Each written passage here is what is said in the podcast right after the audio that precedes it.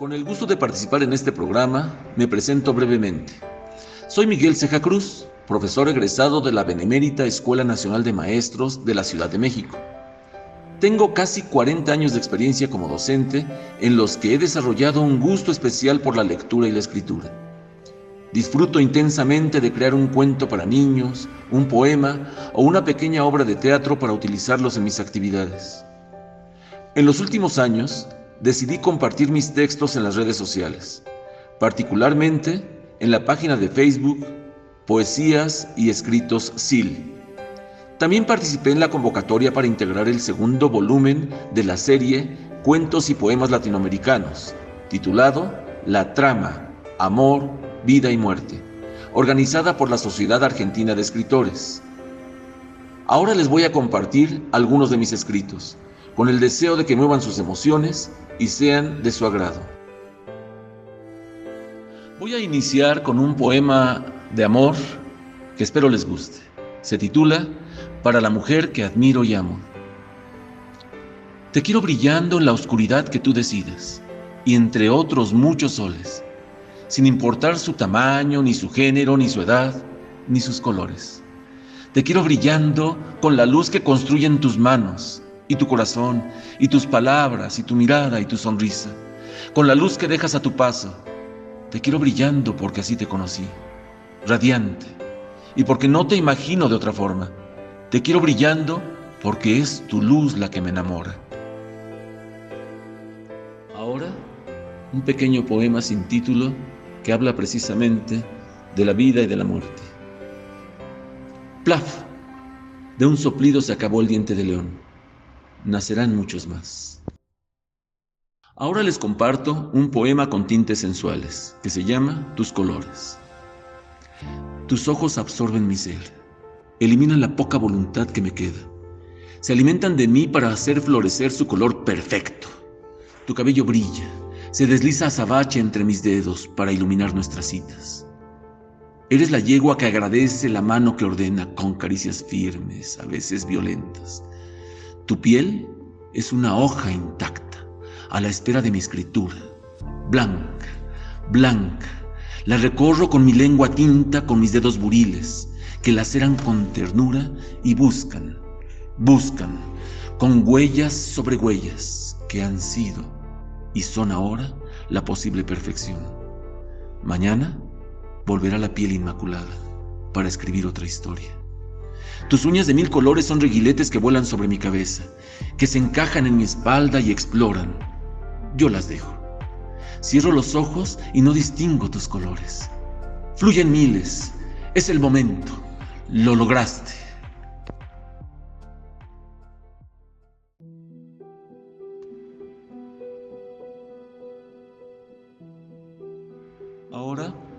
Un texto que escribí a la muerte de mi madre, que precisamente se titula A mi madre. No entiendo al horizonte, ni al sol, ni al cielo, con todo y sus estrellas. ¿Cómo pueden seguir ahí tan esplendorosos mientras yo estoy sufriendo?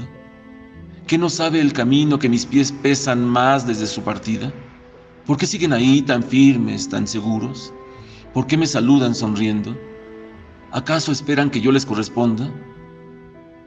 El viento no tiene misericordia. Me empuja para que yo me resista, para jugar como solíamos hacerlo, pero se equivoca. Ahora quiero volar a donde Él me lleve. Las flores siguen hermosas y los pájaros cantan como siempre. ¿Acaso no saben que mis ojos están secos y mis oídos sordos? ¿Por qué sigue todo tan bello? Quizá porque nada ha cambiado. Bueno, solo dos cosas. Ella, que ya no está, y yo, que sin ella ya no soy yo.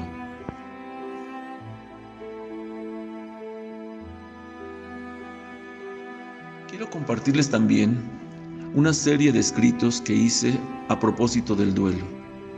Se titulan precisamente Ciclo del Duelo 1, 2, 3, 4 y 5. Comenzaré. El canto de los pájaros llega con una nitidez inigualable. No son cuervos ni gansos son sensontles, son canarios. Eso dicen mis oídos.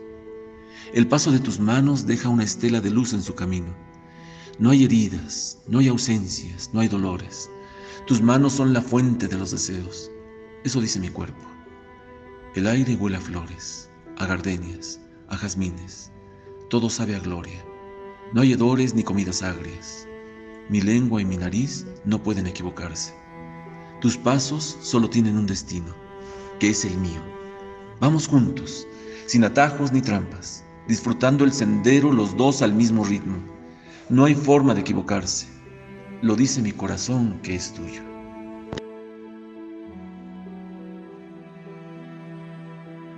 Ciclo del duelo 2.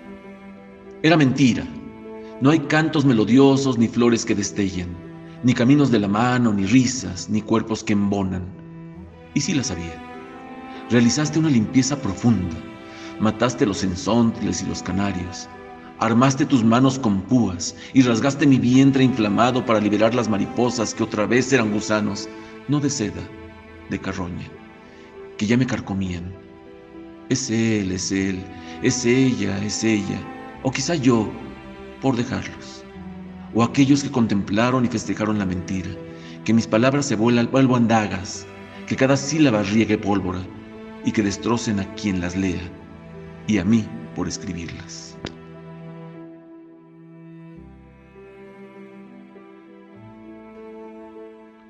Ciclo del duelo 3. Es la guerra de siempre, pero ahora sin escudos ni trincheras.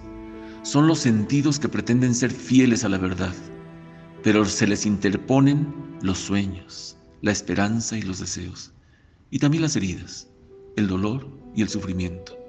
Son los filtros que empañan esta realidad, ya de por sí confusa. Es el olor de un cerdo que me llega como lavanda. Es la dulzura de un beso que ahora sangra. Son los canarios que se convierten en culebras, las llagas que se vuelven invisibles y los dolores en nada. Es mi mente que quiere borrarlo todo y mi corazón, pero se sabotean el uno al otro. Pudo ser de otra forma, si hubiera, si hubieras, si no hubiéramos, pero sí lo hicimos. Pasó, pasó, y quizás hay que asumirlo, quizás. Ciclo del duelo 4. Mi cuerpo ya es de plomo y mi voluntad, como una pluma, cae dibujando heces en el aire. Se aclara todo, pero conforme la verdad aflora, mi vida es más oscura. Soy de plomo y mis recuerdos se atan cual barrenas bajo mis pies, haciendo más grande mi tumba. Solo tengo dos certezas, la verdad y la tristeza. Me hundo y con el último rayo de luz alcanzo a ver el horizonte, mi horizonte. No hay aves ni plantas. El viento seco y polvoroso entra por mis ojos sin, sin obtener una lágrima. No escucho más. No veo más. No tengo más saliva. Estoy solo. Me hundo.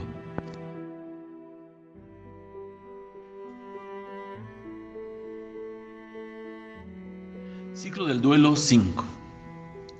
Abro los ojos después de un tiempo incalculable. Un pequeño destello atraviesa mi cráneo. Arde.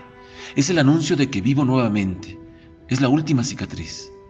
De pronto, soy la garza meditando inmutable. Concluyo. Los recuerdos son eso. No hacen daño. Tengo paz. Es el momento. Me obligo a pasar la frontera que me lleva al presente. Tengo que aprenderlo todo. A comer sin ti, a caminar sin ti, a escuchar sin ti, a respirar sin ti a saber que no estarás más en mis manos, ni mi lengua, ni mis ojos, en ninguna parte.